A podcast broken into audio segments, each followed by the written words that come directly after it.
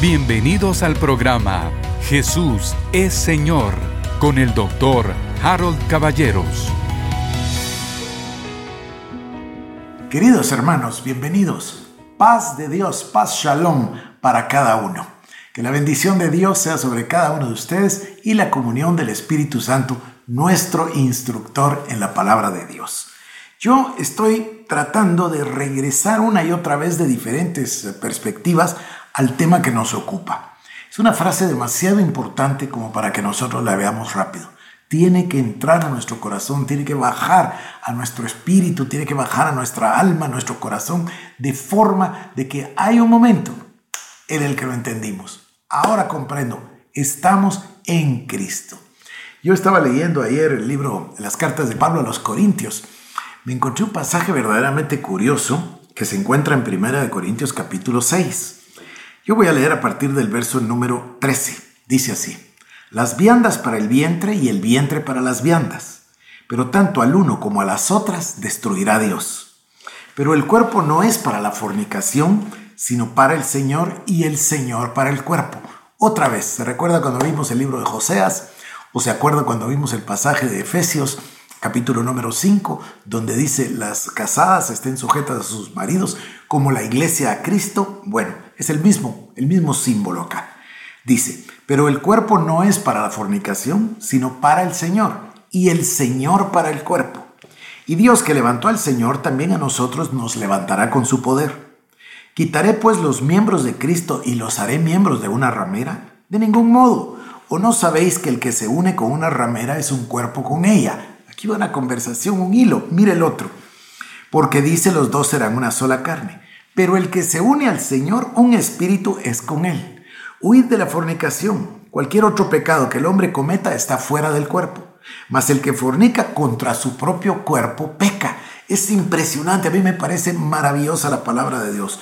Una vez el Señor nos da una revelación, se abren hilos de conocimiento por todas partes. Mire el versículo número 19.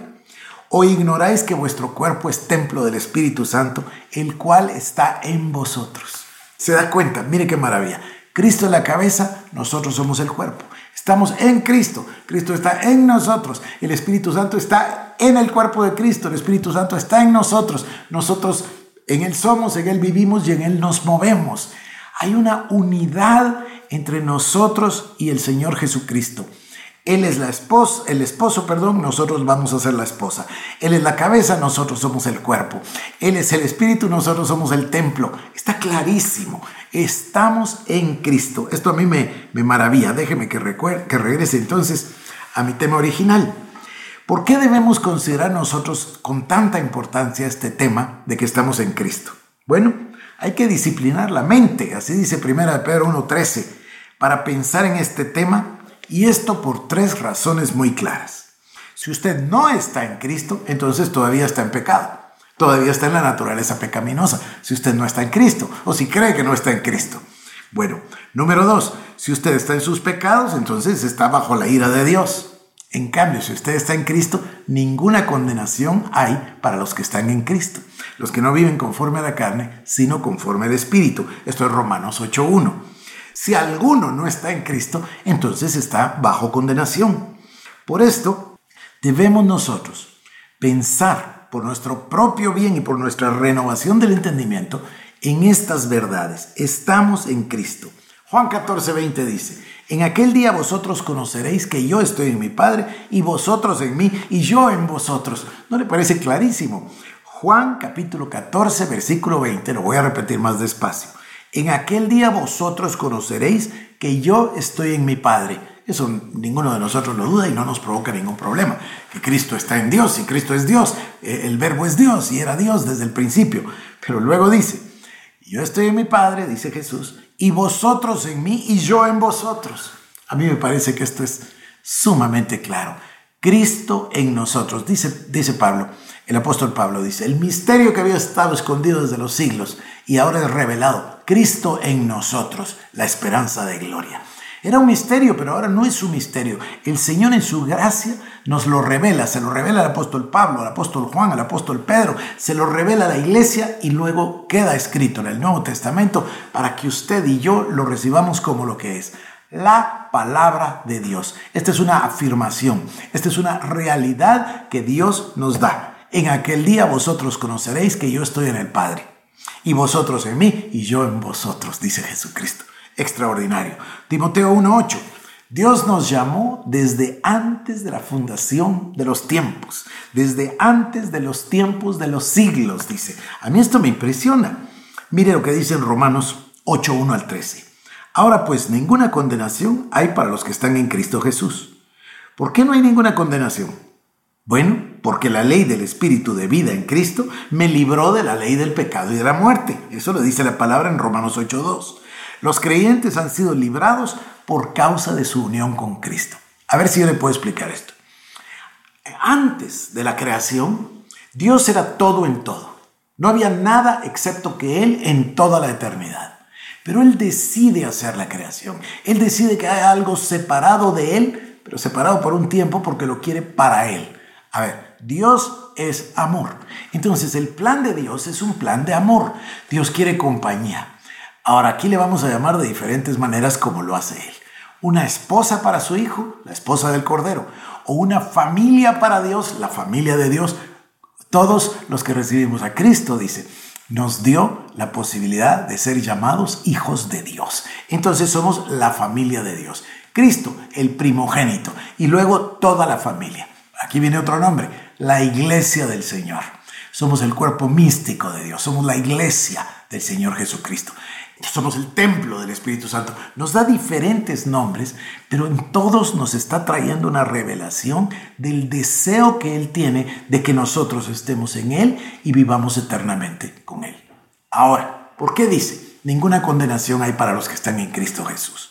Bueno, ya le dije, porque nos libró de la ley del pecado y de la muerte. Pero más que eso, Dios nos tomó en Cristo. Fíjese esto. Cuesta entenderlo, lo voy a decir despacio. El Señor Jesucristo va a la cruz. Y Pablo dice, yo estaba crucificado juntamente con Cristo. Nos tomó y nos llevó a la cruz. Nos llevó a la cruz, ahí dejó el acta de decretos que nos era contraria y ahí dejó al hombre viejo.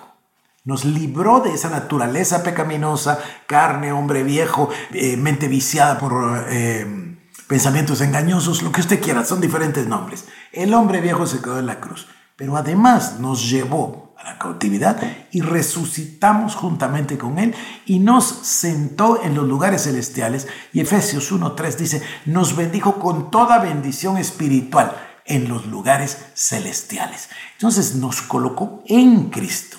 Estamos en Cristo. Él nos lavó con el lavamiento de la palabra para que fuésemos una iglesia pura, limpia, santa y sin mancha. Fíjese, entonces cuando Dios nos ve, ¿cómo nos ve? Dios nos ve en Cristo.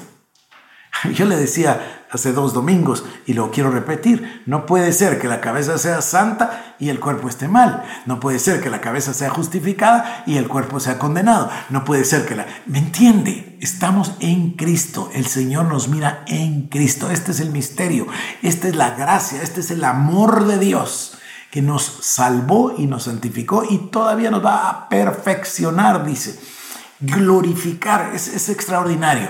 Este es el centro de la revelación paulina. Esto es lo que tenemos que comprender, que Dios en su plan tomó a una eh, humanidad pecaminosa, pecadora, hija de Adán, portadora de la naturaleza pecaminosa, hijos de ira, hijos de desobediencia, hijos del diablo, etc. Y gracias al sacrificio de Jesucristo la salvó, la lavó, la limpió y la puso en Cristo. Bien dice la palabra en Primera de Corintios que cada uno de nosotros en el momento que somos salvos, somos bautizados en el cuerpo de Cristo. Es decir, pasamos a formar parte de su cuerpo. Por eso es tan importante el bautismo.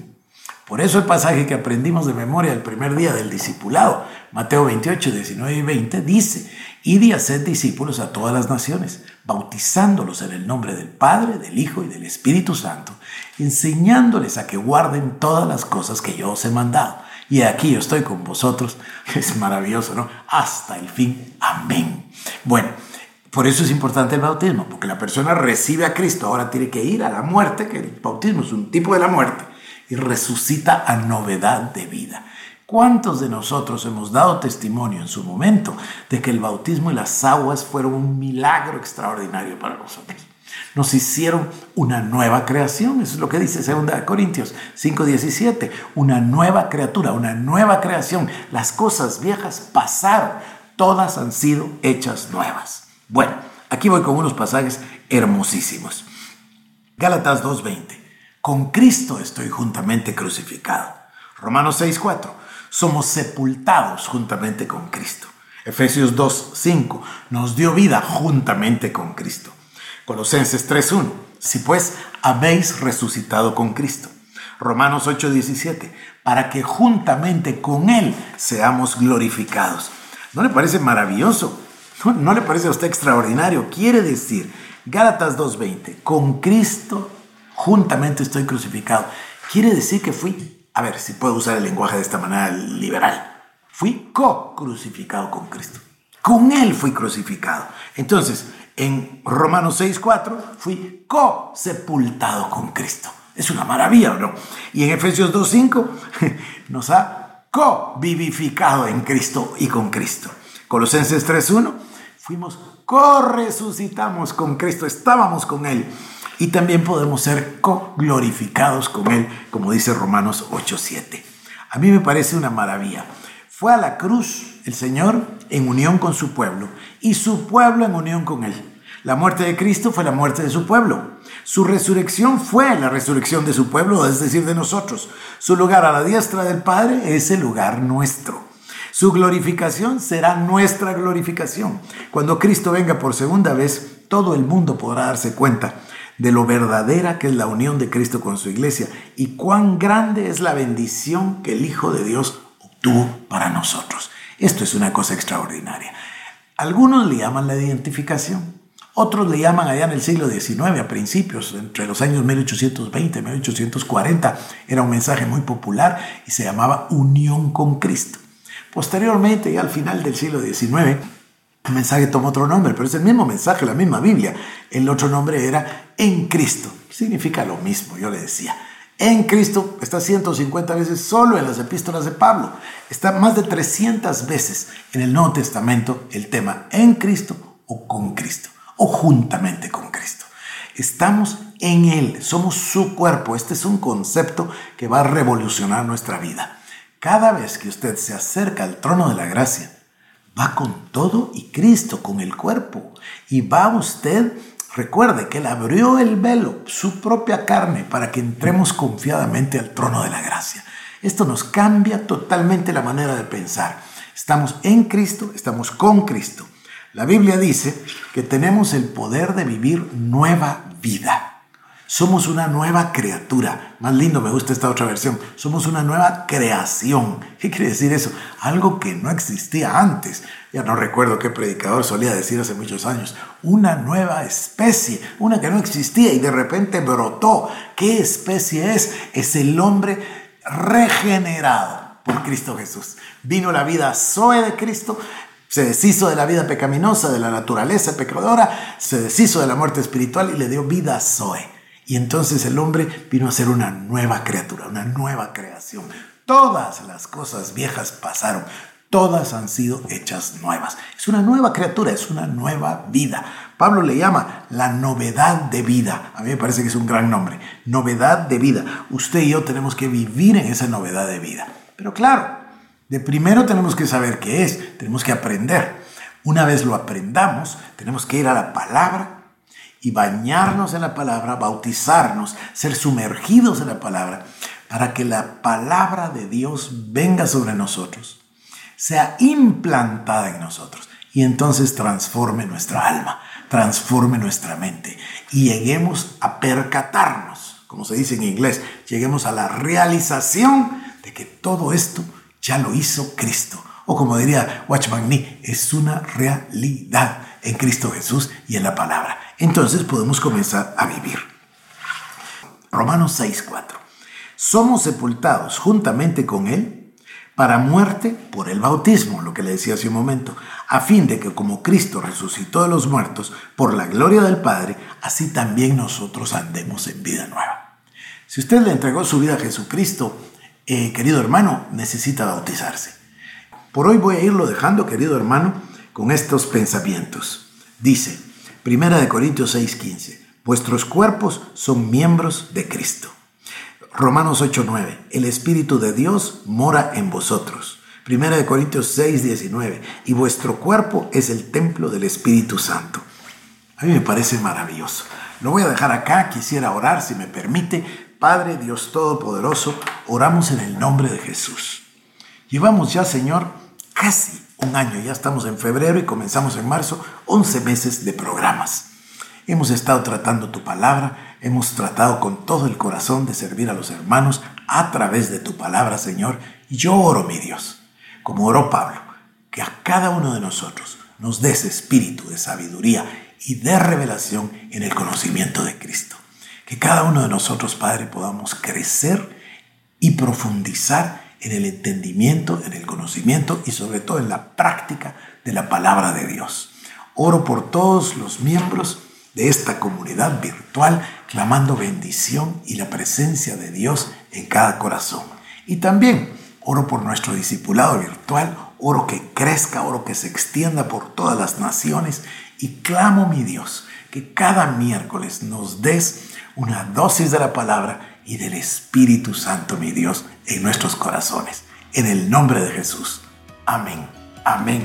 Lo espero en el próximo programa. Esto fue el programa Jesús es Señor con el doctor Harold Caballeros. Si quieres más información, búscanos en nuestras redes sociales como Iglesia El Shaddai Guatemala